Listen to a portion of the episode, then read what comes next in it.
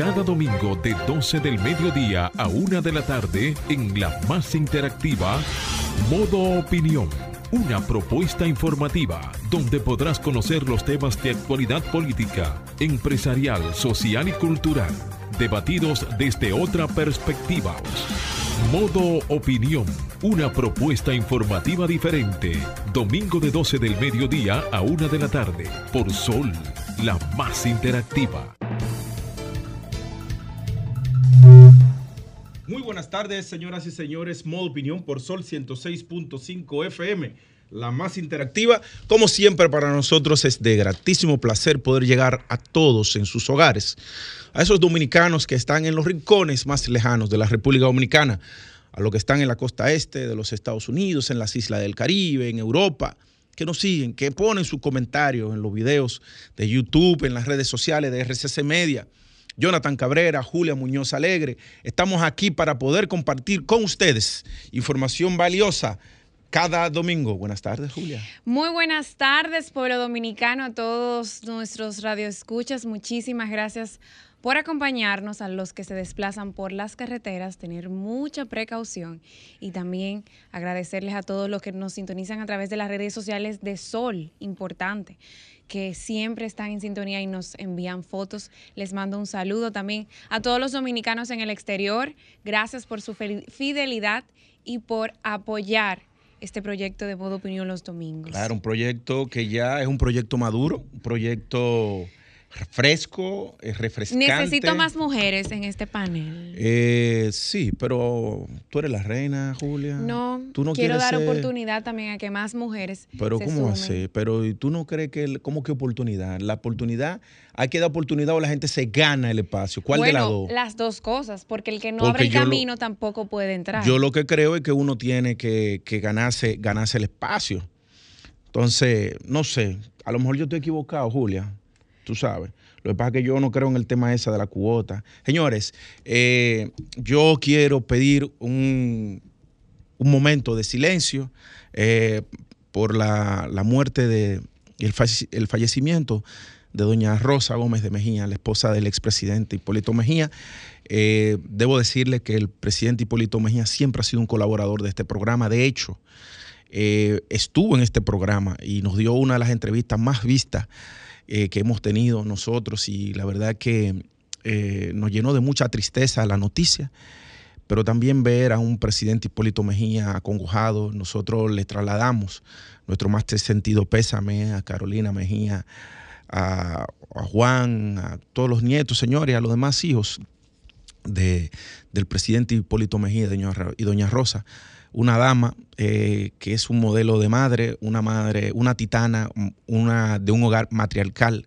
Para lo que dicen, no, que el patriarcado, un, hogar matriarcal. Doña Rosa era la que mandaba y, y comandaba esa familia y era el pilar de esa familia. De verdad que cuando, cuando la veía ella y veía cómo, cómo esa familia se mantenía unida, siempre recuerdo a mi madre, que es la pieza fundamental en, en nuestro hogar. Modo opinión eh, se solidariza con la familia eh, eh, Mejía Gómez en este momento de profundo dolor.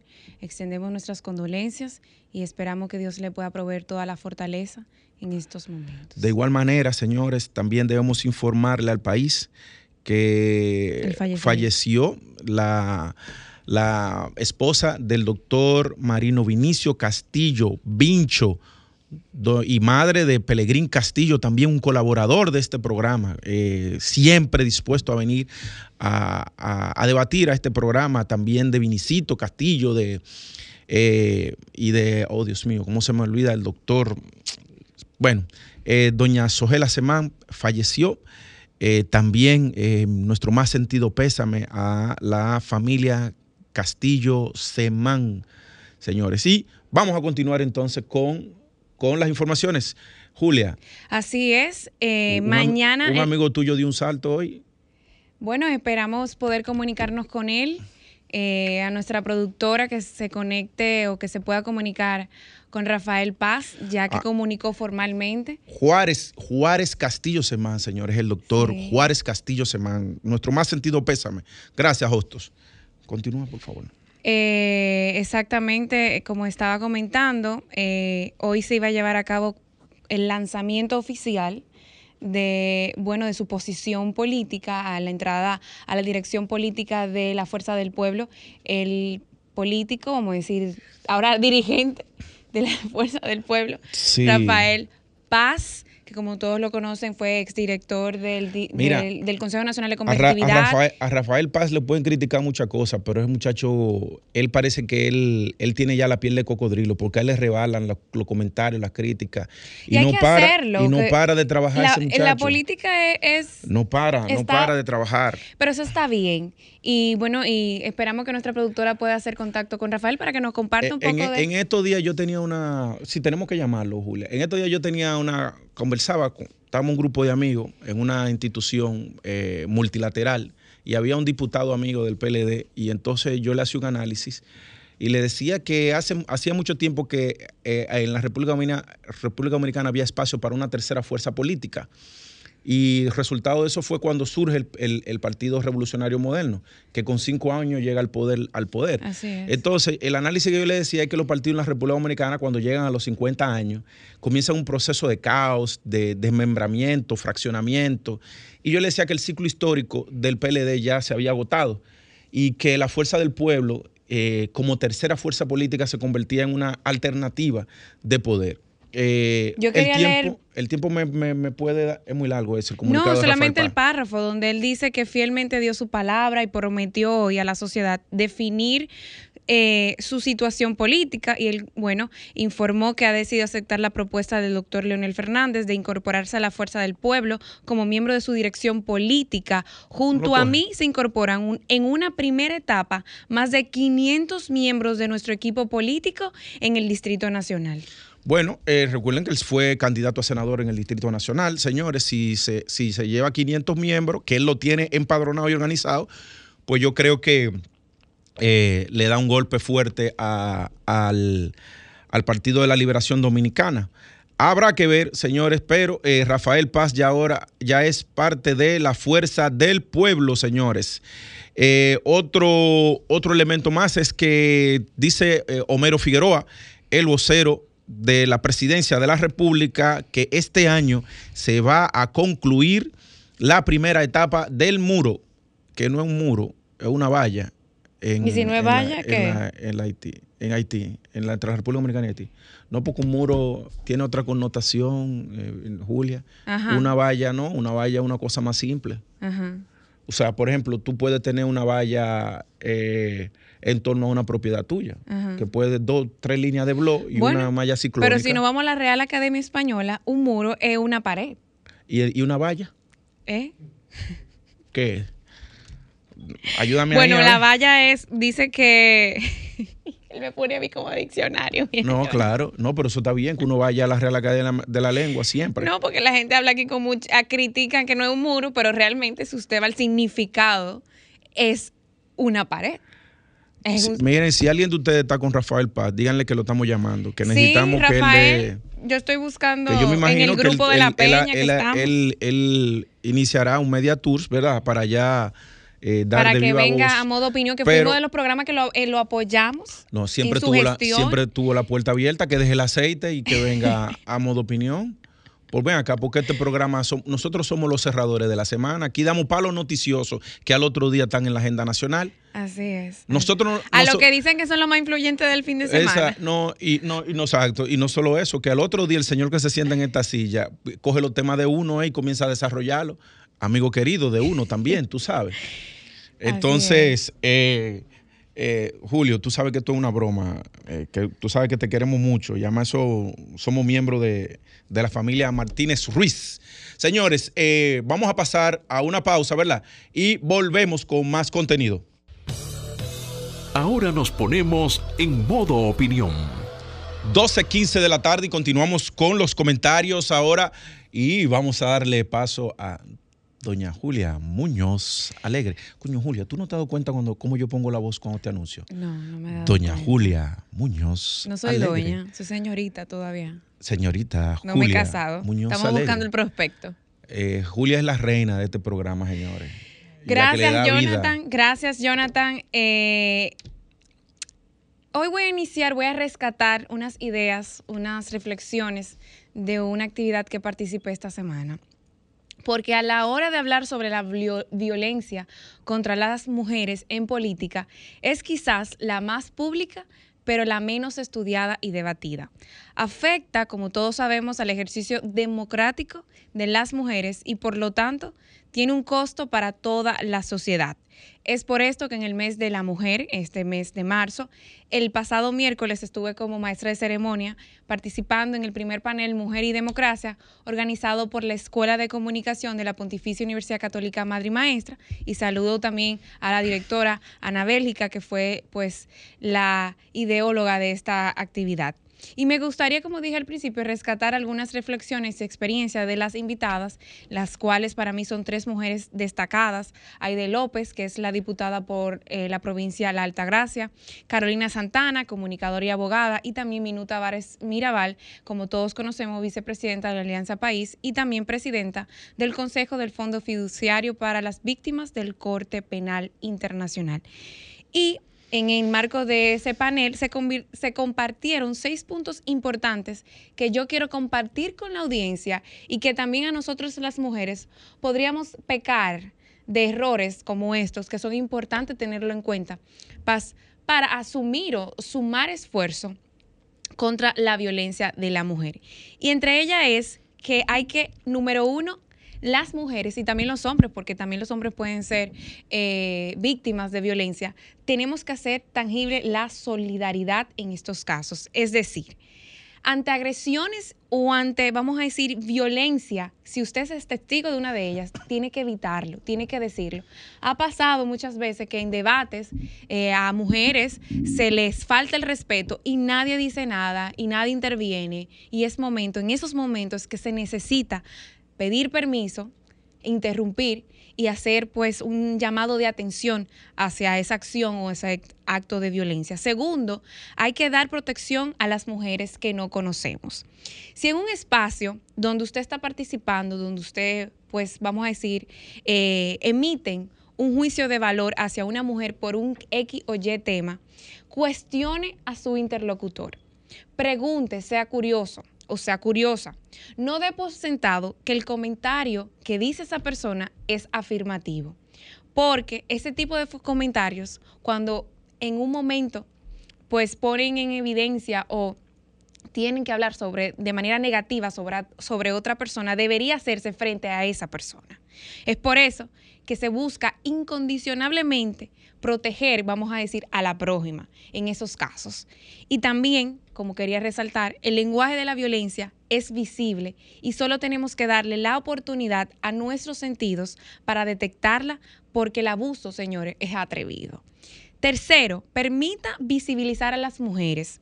Es decir, las mujeres también son importantes en los paneles, en las actividades, en las tomas de decisiones. Es decir, muchas veces se buscan a hombres a participar, a emitir opiniones o dar sus, vamos a decir, sus reflexiones en diferentes mesas o en diferentes eventos. Llame a esas mujeres, y más cuando son de sectores no tradicionales, como la ciencia, la tecnología, la minería, Invite a mujeres a que también den su opinión, a que también formen parte de esas actividades o paneles. Eso ayuda a que en sectores, como dije, no tradicionales se puedan conocer expertas mujeres en esos temas. Cuarto, educarnos sobre el lenguaje de la violencia. Lo invito a buscar en Internet, porque todo está en Internet, a poner ¿Qué es el lenguaje de la violencia? ¿Cómo puedo detectar el lenguaje de la violencia? Porque no solamente en el caso de las mujeres, también en los hombres. Y uno está muy condicionado. Es como un chip automático que uno tiene y uno no se da cuenta lo que dice, cómo lo dice y en la forma en que lo dice. Número cinco, no se quede callado ante eso y no sea hostil para cuando usted se dé cuenta de un acto de violencia o de un atrevimiento. Si se siente ofendida, usted mujer, o hombre también, si se siente ofendido, con mucha sutileza, con mucho respeto, dígale, me siento ofendido por tal tema. Creo que tiene que tener cuidado con este tipo de comentarios. Puede decir también, no me siento cómoda con lo que dice, entre otras frases. Es importante hacerle ver a ese hombre o a esa persona que lo que dice le afecta emocionalmente y es un irrespeto. Entonces esas cosas hay que decirlas. Me ha pasado a mí que a mí a veces me dicen comentarios muy inoportunos y no encuentro las palabras, me encuentro callada. Y es importante dar a conocer cuando una persona se pasa de la raya. Y por y último, sexto, desaprender para aprender. Tenemos tan inculcado el lenguaje de la violencia en nuestra manera de actuar, en nuestro lenguaje, que no nos damos cuenta cuando actuamos como tal. Y es por eso que hay que tener la amable decisión, la voluntad propia para hacer un gran ejercicio de amor con nosotros y con los demás para detectarlo. Soy Julia Muñoz Alegre y esta es mi opinión del día de hoy.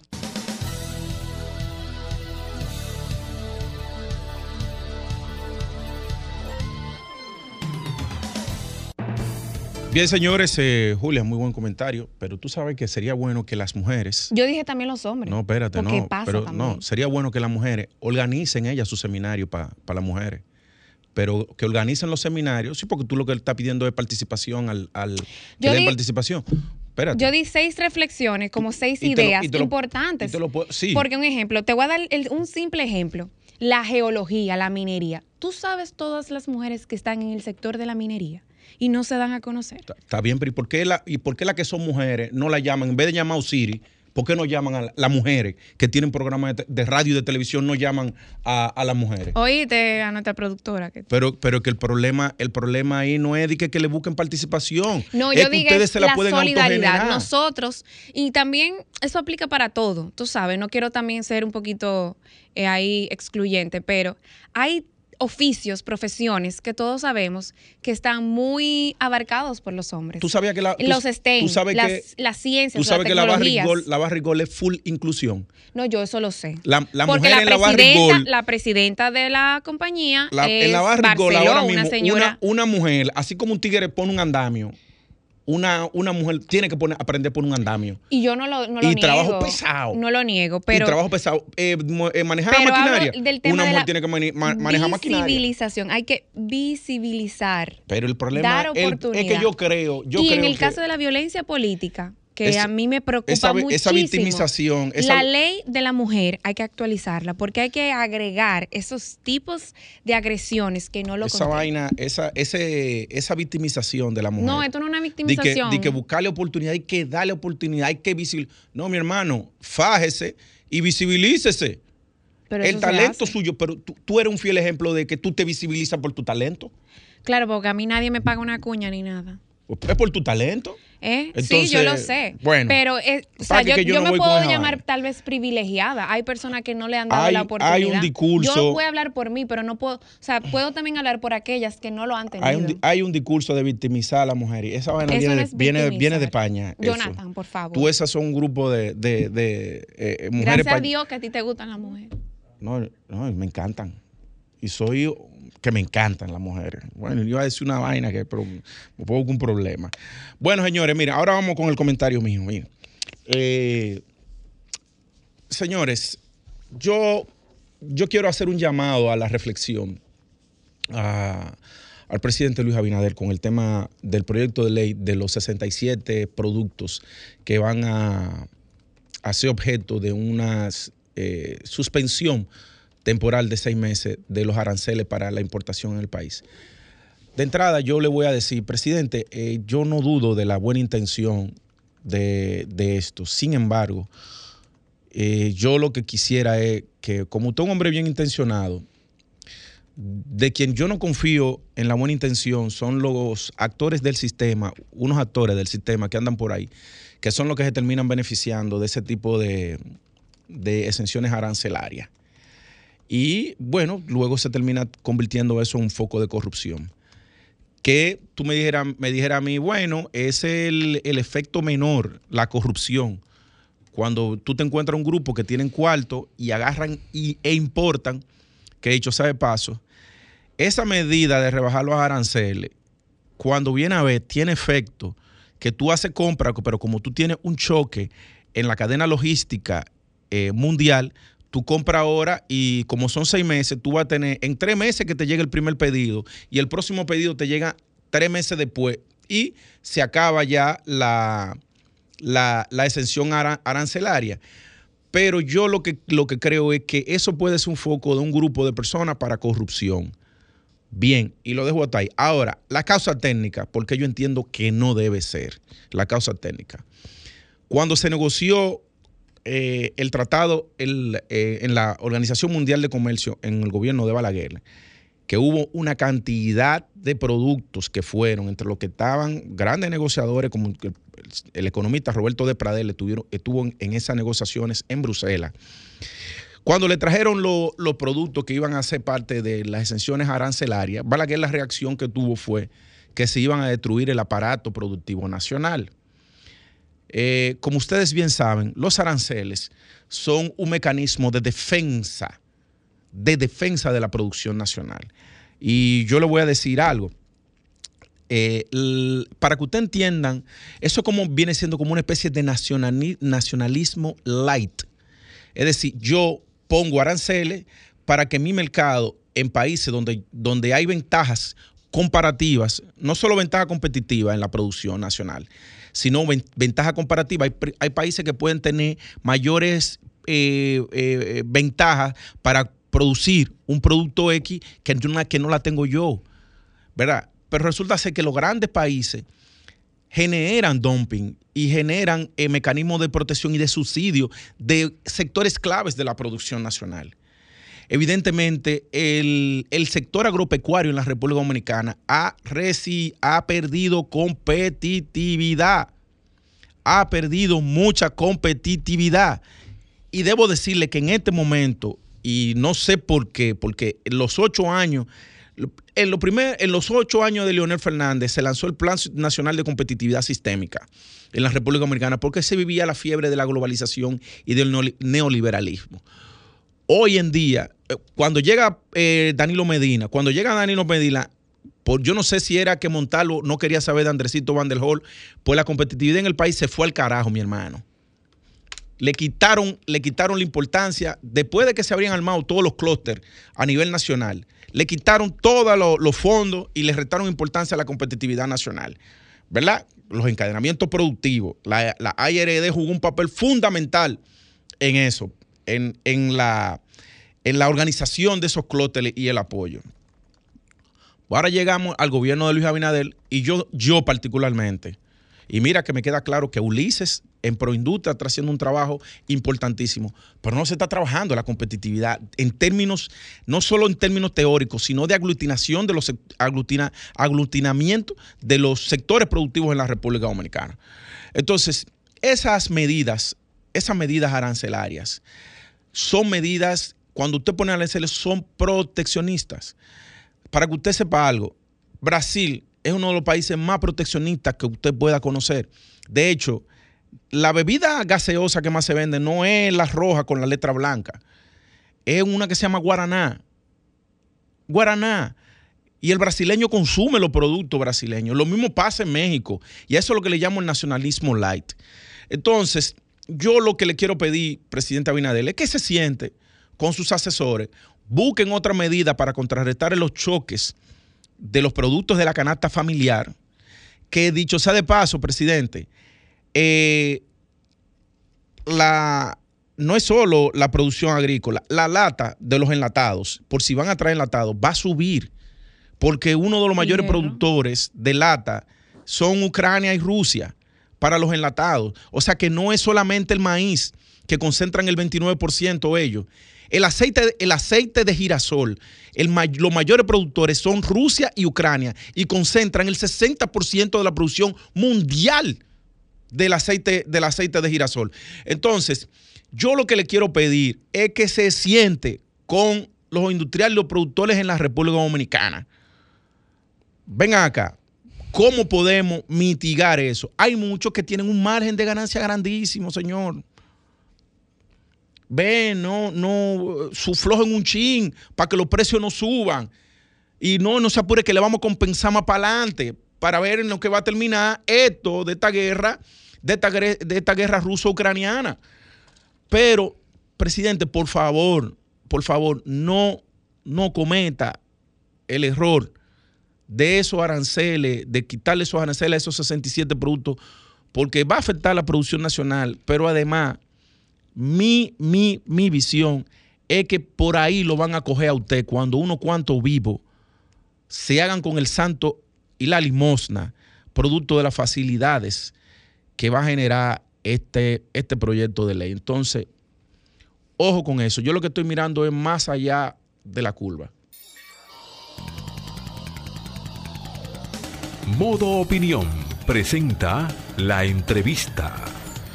Bien, señores, y vamos a continuar ahora con más contenido del programa y ahora vamos con Ricardo Rosario, expresidente de la Federación Nacional de Comerciantes de la República Dominicana, FENACER.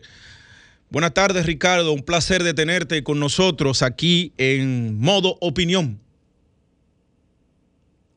Está ahí, ¿no? Eh, Ricardo Rosario. Sí, Ricardo Rosario, claro. Ricardo, ¿cómo tú estás? No, no, se, no se escucha bien, Ricardo el micrófono. Por favor. Eh, Ricardo es un veterano, señores. Aquí estamos, aquí estamos. Ricardo es un veterano, que además tiene un programa, ¿verdad? Eh, ya, ¿Cuántos años tiene el programa tuyo en el aire? Bueno, ya, nosotros tenemos, vamos para ocho años, Revista del Comercio, y ahora tenemos la versión impresa, Revista del Comercio, Corazón de mi Pueblo, que cada mes, cada tirada, pues va dedicada a una provincia, eh, específica para eh, dar a conocer, ¿verdad?, quiénes son la trayectoria de hombres y mujeres, empresarios, la cultura, la gastronomía, la producción agropecuaria, los, lugares más eh, recónditos y turismo interno. Y, y, bueno, toda una revista, ¿verdad?, muy variada que en cualquier momento pues, se la haremos llegar por allá por Gaby. Bueno, excelente. Ricardo, bueno, me imagino que tú escuchaste mi comentario, ¿verdad? Lo, Correcto. Lo que estaba diciendo y precisamente eh, basado en el, en el proyecto de ley que fijaría tasa cero a, de aranceles de 67 productos de la canasta básica, ¿cuál es tu, tu parecer, cuál es la opinión que tiene tú y, o, el sector comercial en la República Dominicana?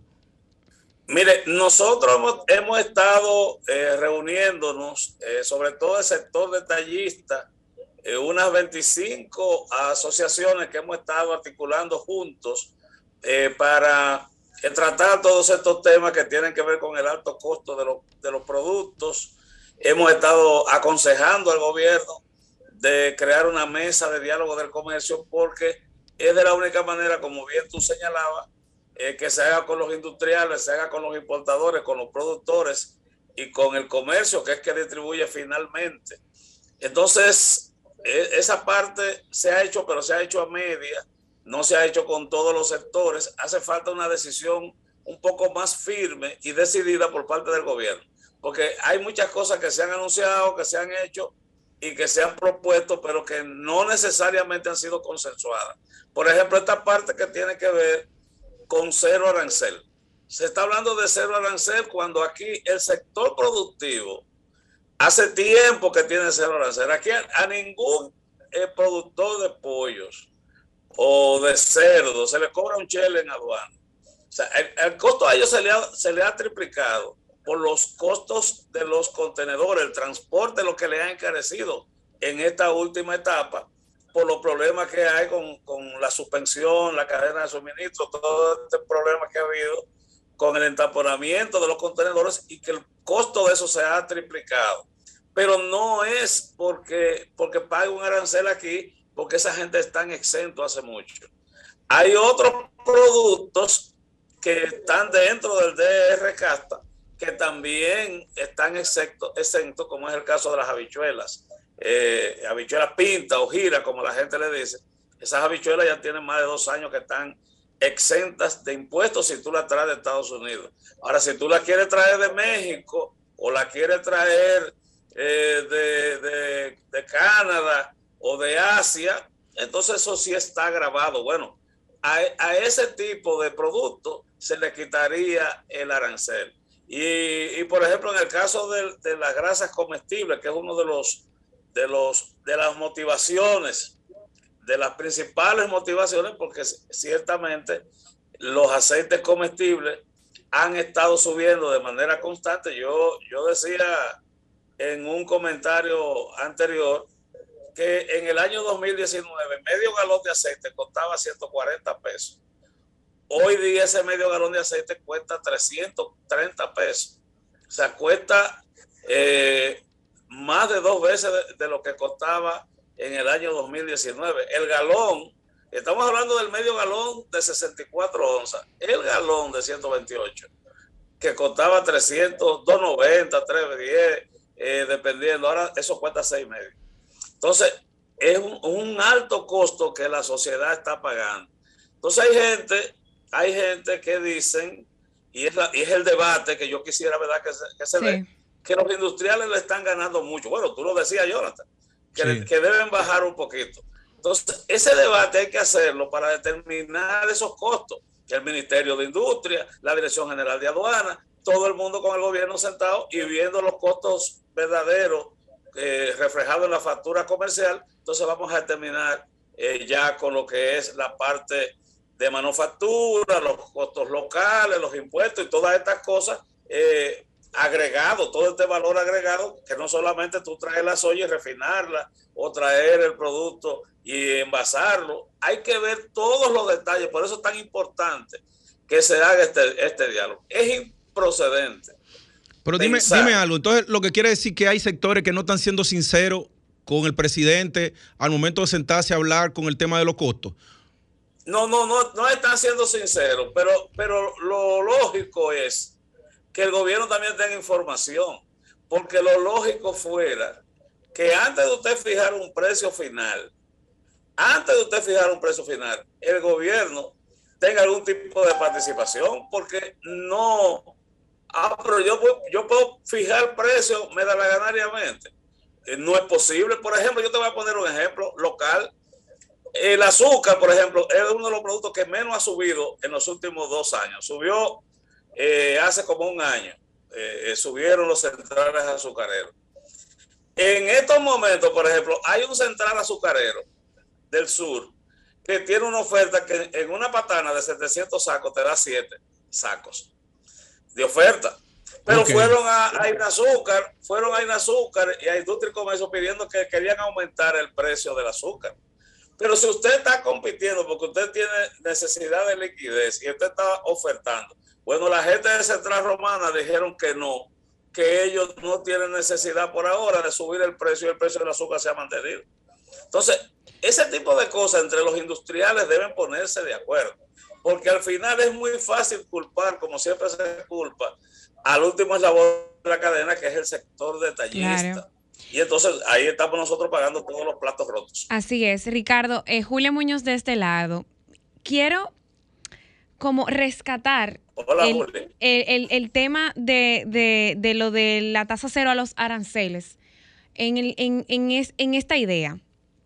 Se habla mucho de los productos y todos, pero eso también restaría competitividad para otros sectores nacionales que se abren camino frente a la pandemia. O sea, a lo que ha pasado con la pandemia y ahora con el tema pues de la escasez de ciertas, vamos a decir, eh, ingredientes, eh, eh, productos, materia prima, para también alimentar la producción nacional. Es decir, como la soya, para los alimentos, para los pollos y estos productores nacionales, que me solidarizo con el sudor de su frente y con todas las trabas y con todos los desafíos trabajan y tienen que cumplir con, normas nacionales, con, con, el pago de ciertos de impuestos. Entonces, ¿Qué posición o qué recomendaría usted al gobierno y a las autoridades que están viendo este tema para que pudieran entrar, vamos a decir, en una, en, una negociación o qué se podría hacer en ese caso? Mire, eh, por ejemplo, en diciembre había necesidad de importar pollos. Había necesidad de importar pollo, pero cuando tiramos los números de Estados Unidos, de México, Brasil, no nos daban con respecto a los precios que el gobierno quería. Entonces, ahí se solicitó que se le pusiera tasa cero a los pollos, se le puso tasa cero y se importó pollo durante todo el mes de diciembre y durante todo el mes de enero y febrero. Ahora, ya los productores locales dicen que no es necesario ponerle esa competencia al sector avícola y ellos no están de acuerdo de que se le mantenga la tasa cero.